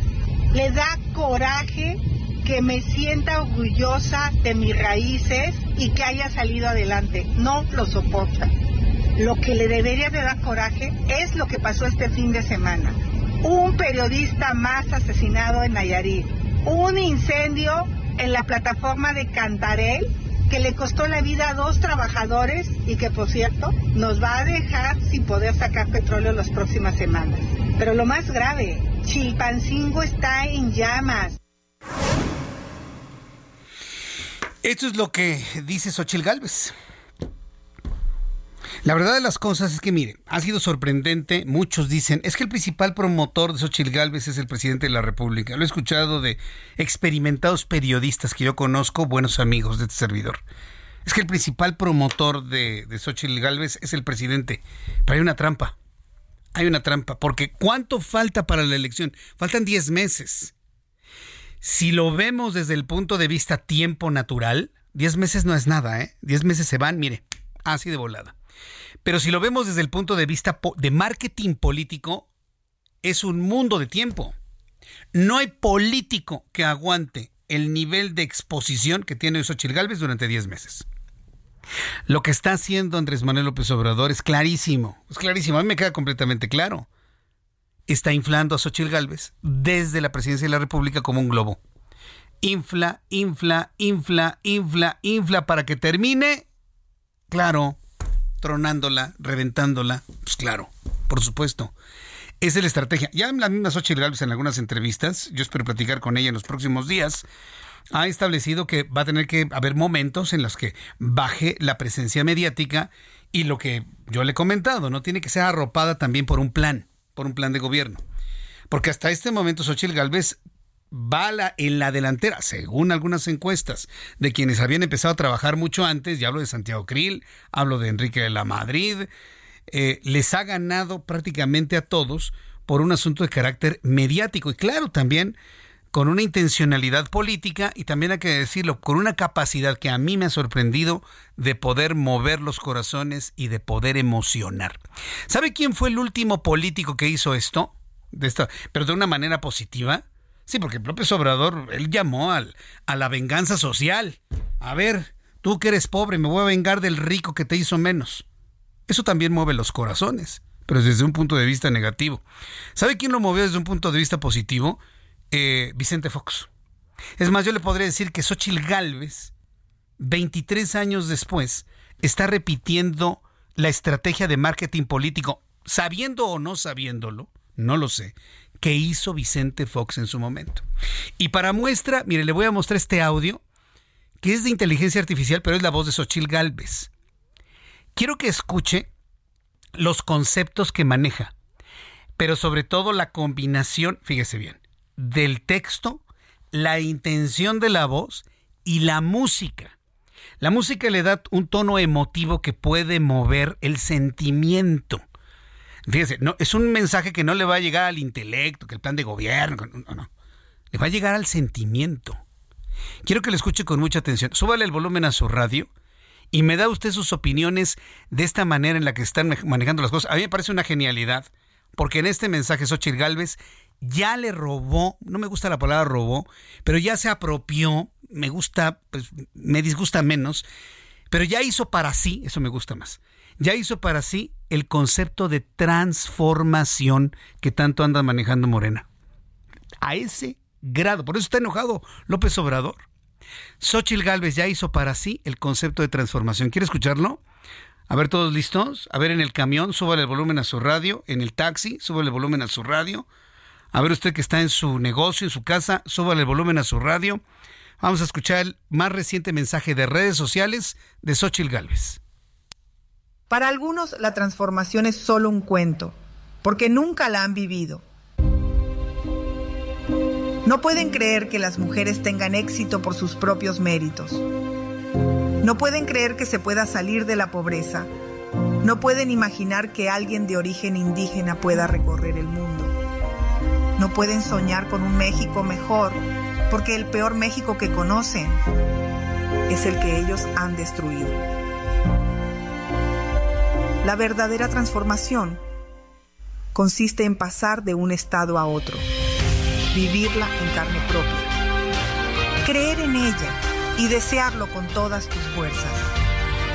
Es posible pasar de la nada al todo, del vacío a lo lleno, de la lágrima a la sonrisa, de la oscuridad a la luz, del miedo al valor. Todo es posible Lo primero que tienes que transformar está en tu corazón. Pasar del odio al amor. Y al final una frase Xochitl va. La verdadera transformación, fíjese lo que dice, está de pasar de un estado a otro, de lo vacío a lo lleno, de la tristeza a la alegría, de el odio, así, así rematan. La verdadera transformación está pasar de un estado a otro, del odio, que hoy prevalece el odio político y social, ya sabe de quién, al amor, a la unidad. Y ahí podemos seguirle. Ese es el marketing político que trae Xochitl Gálvez actualmente. Y ha movido la conciencia de mucha gente, porque efectivamente, dígame quién no quiere pasar de estar mal a estar bien, de estar divididos a estar unidos, de estar escuchando a alguien con odio todos los días a tenernos fraternidad, amor y unión entre todos. ¿Quién no quiere vivir eso?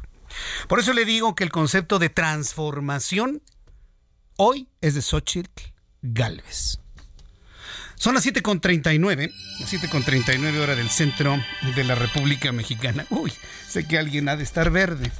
Pero en fin, hoy es martes y me da mucho gusto saludar a Juan Musi, nuestro analista financiero. Mi querido Juan, qué gusto saludarte. ¿Cómo estás? Muy buenas noches. Mi querido Jesús Martín, qué gusto saludarte como siempre.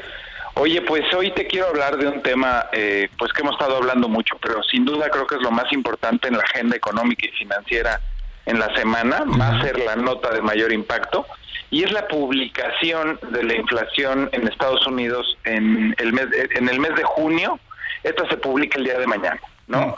Entonces, eh, sin duda creo que es el dato que más están esperando los, los mercados financieros y es la nota que más impacto va a tener porque independientemente de que salga una cifra buena, fíjate qué paradoja estamos viviendo. Yo creo, creo que mañana va a venir una buena cifra. La inflación va a seguir bajando. Yo creo que la inflación va a seguir mostrando esta trayectoria descendiente. Claro, todavía alta, todavía muy, eh, muy lejos del objetivo de la Reserva Federal. Pero independientemente de que el dato salga bien, ya está muy cacareada, muy platicada, muy anunciada este, y muy presumida el, el hecho de que la Fed, pase lo que pase, va a seguir subiendo tasas. Cosa que me preocupa un poco, mi querido Jesús Martino, me preocupa mucho, porque tú sabes que, que, vivir con tasas altas de interés pues, solamente beneficia al inversionista que tiene mucho dinero y que a cambio recibe rendimientos espectaculares.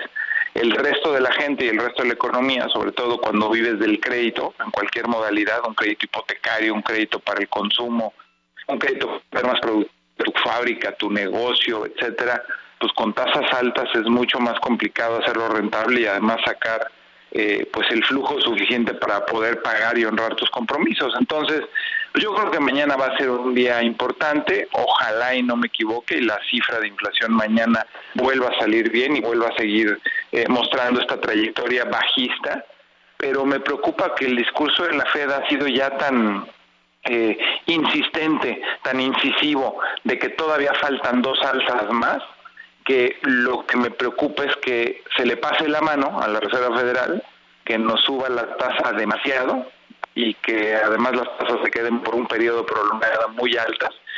Lo siguiente que pudiéramos ver o de lo que pudiéramos estar hablando es de pues una recesión ahora sí, ¿no? Entonces, ese es el hilo fino, tan fino, que tienen que manejar las bancas centrales entre manejar la política monetaria a través de la tasa de interés para combatir a la inflación, pero no tanto que queme al santo y no tanto que no, y, tampoco que no lo alumbre, porque se te puede pasar la mano con estas subidas de tasa y en un momento dado, como te decía, meterte en un problema de recesión. Entonces, pues ya veremos pues bueno, hay reunión en, un par de semanas en la Federal y Banco de México tiene un receso, no va a haber junta ahora de política monetaria en julio, pero el 10 de agosto sería la siguiente reunión de Banco de México. Y yo creo que Banco de México sí tiene margen, algo que también tú y yo hemos platicado mucho, Jesús Martín, para no hacer nada independientemente de que la Fed suba la tasa, que Banco de México la podría dejar en 11.25, porque además la inflación aquí también ha mostrado una trayectoria bajista y este y pues de paso ver si con ello se deprecia un poquito la relación peso dólar que nos caería de maravilla porque pues estar en 17 o abajo de 17, también tú y yo lo hemos platicado, pues le está haciendo mucho daño a muchos sectores de la economía. Correcto, pues sí, efectivamente. Y fíjate que es un, es un argumento, lo hemos explicado en varios, varios lugares, en Twitter, en, la televisión, en otros foros, y no, no, la, gente como que no, no, no, no comprende estos daños de un tipo de cambio tan barato, Juan, pero bueno, pues esperemos de que se empiece a estabilizar un poco en los siguientes, en los siguientes días. Danos tu cuenta de Twitter, por favor, para que en estos tiempos donde se requiere un gran consejo en tema de inversiones, pues entren en contacto contigo, el público que te escucha, mi querido Juan.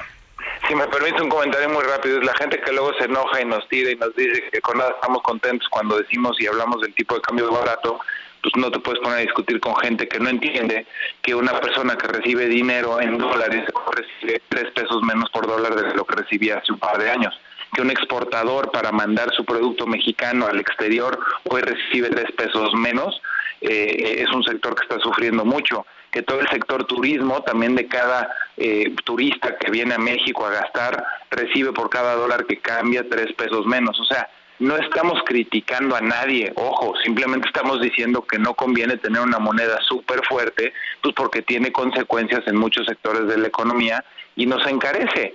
Mira, algo muy rápido y muy sencillo, pero hoy las importaciones, productos hechos en China, productos hechos en Asia, son mucho más baratos que productos hechos en México por esta fortaleza del peso a la hora de hacer la conversión a 17 pesos, también empieza a sufrir el producto nacional. Entonces, no es una crítica, no es tirarle a nadie, es simplemente decir, señores, es mejor tener un equilibrio porque no conviene tener una moneda súper débil, pero tampoco conviene tener una moneda súper fuerte.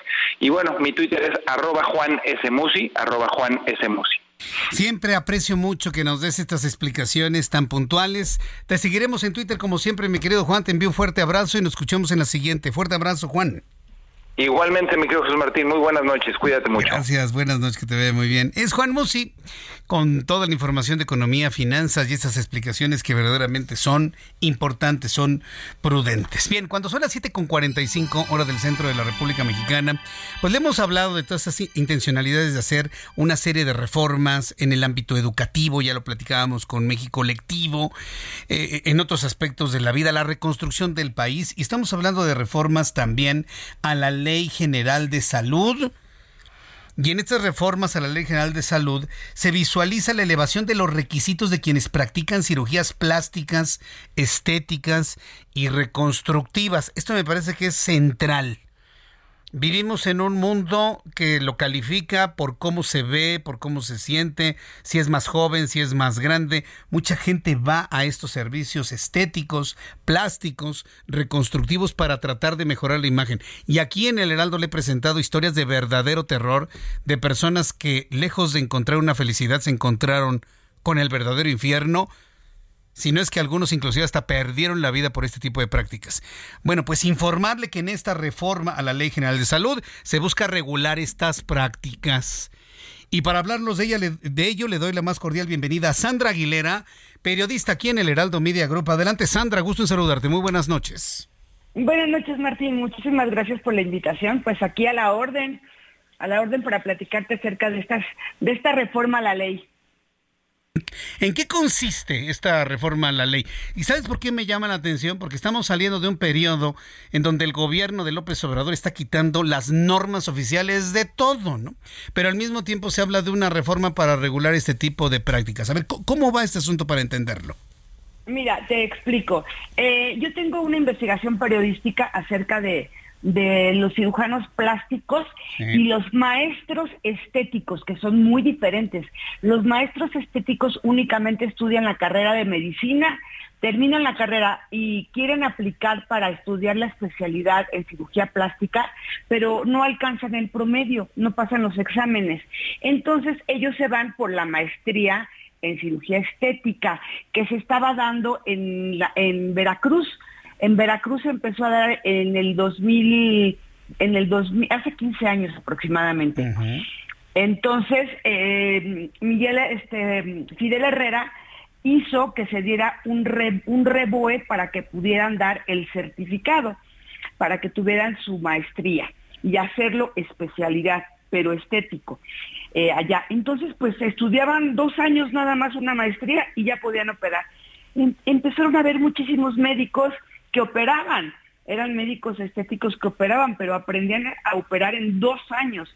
No tenían la cantidad de años que estudia un cirujano plástico, que, que termina de estudiar siete años después y ellos nada más dos años.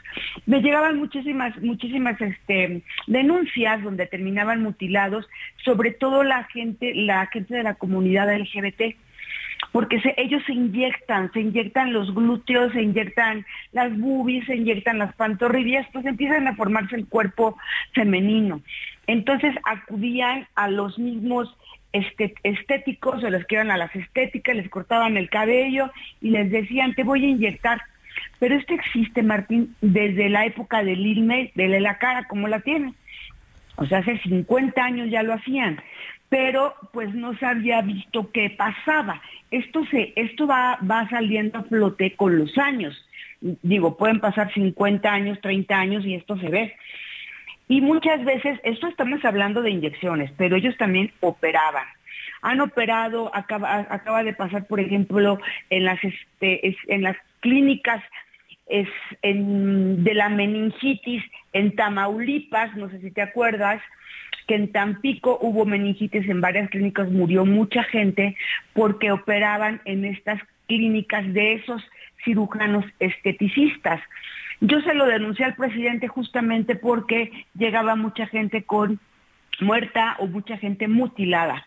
Yo estoy en las mañaneras con el presidente, yo le decía, es que no puede seguir la vida así. se, Lo, se lo dije a, a él, le dije, denuncié a la escuela que es una universidad del Conde, mm. eh, la que tienen, cómo lo hacían, el presidente dijo, bueno, es la salud, es la vida, le dijo al gobernador que, lo investigara, lo investigaron, se dieron cuenta que efectivamente estaba pasando, se lo dije a, salud, a la Secretaría de Salud, a Gatel, empezaron a hacer todo esto, lo empezamos a hacer en grande, cuando yo le dije, presidente, es que se necesita legislar esto, no podemos seguir así.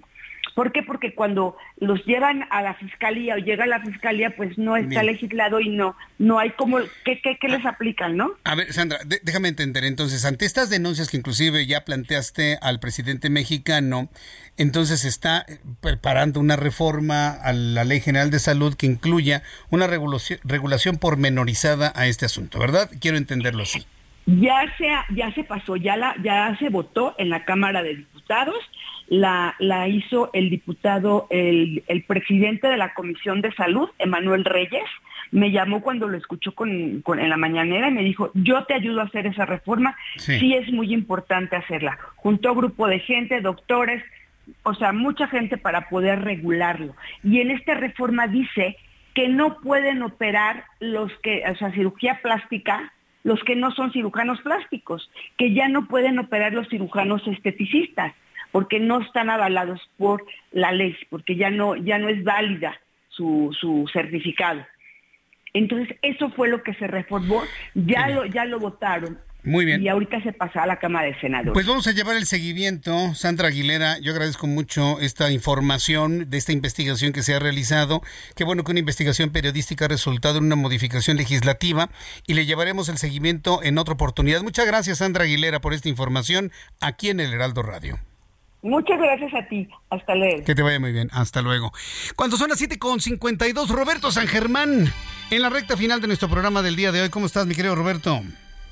Bien, bien, mi querido Jesús Martín, buenas noches y buenas noches a toda la gente que nos sintoniza. Pues vamos a hablar de algo que está pasando allá en Wimbledon, donde el señor Novak Djokovic, sé que te gusta el deporte blanco, pues está igualando un récord de su majestad Roger Federer, 46 semifinales, amigo, de torneos de Grand Slam.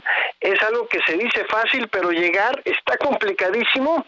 Y Djokovic, lo hemos platicado tú y yo, va a ser el que va a romper los récords de torneos de Grand Slam y ya va a ser el único que se va a quedar como ganador, ya va a pasar a Rafa Nadal, ya lo pasó y va a pasar también a Roger Federer y lo hizo. Y yo creo que pues eh, me creo que me quedé corto 27 28, creo que este hombre podía llevarse 30 torneos de Grand Slam sin mayor bronca en todo lo que va a ser su carrera, ahora se va a tener que enfrentar a un italiano de apellido Sinner curiosamente eh, tiene apellido que no es italiano, se llama Yannick Sinner, y contra este hombre se enfrenta en las semifinales, seguramente va a llegar a la final Novak Djokovic y se va a coronar en el All England Club, que es la casa de Wimbledon, lo que fue mucho tiempo la casa de Roger Federer, pues Novak Djokovic la verdad es que está imbatible, es una locura, no me cae muy bien porque de repente tiene algunas actitudes muy payasas, muy prepotentes en algunas declaraciones, pero algo sí te puedo decir, es un gran, gran, gran tenista, amigo. Sí, sí, sin duda alguna. A mí me gusta cómo, cómo juega. A mí en lo personal, sí sé que es alguien difícil, pero me gustó también su valentía para defender una convicción personal sobre el tema de las vacunas. A mí en lo personal ah, me gustó. Sí, sí, sí, él, dijo, oye, yo no me quiero vacunar y pues tienen que respetar. Y el tipo, creo que estuvo bien y mal, ¿no? No porque no se la haya aplicado, sino cómo lo manejó cuando mintió al principio. Creo que pudo haber dicho, no me voy a vacunar, ¿estás de acuerdo? Porque quiso darle la vuelta, que con un certificado falso, bla, bla, bla, bla. Creo que si lo hubiera hecho desde un principio, pues es ok. Cada quien, amigo, o sea, no puedes obligar a alguien a ponerse una vacuna, ¿no? Entonces creo que ahí lo hizo este hombre y bien, bien convicciones y las respetó y las llevó este como él quiso, se aguantó un ratito en no jugar y bueno, pues ya le dieron permiso porque pues así se abrieron los torneos, ¿no? Que no estaba estar vacunado para jugar.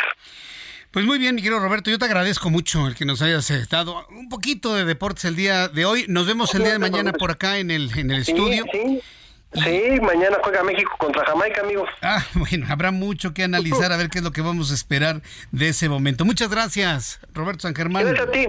Gracias, que pases buenas noches y buenas noches a todo el auditorio. Gracias, igualmente para ti. De esta manera nos despedimos el día de hoy. Te espero mañana. Heraldo Televisión, en punto de las 2 de la tarde, canal 8.1, 161 de Sky HD. Heraldo Radio, en punto de las 6 de la tarde, en México, los Estados Unidos. Soy Jesús Martín Mendoza.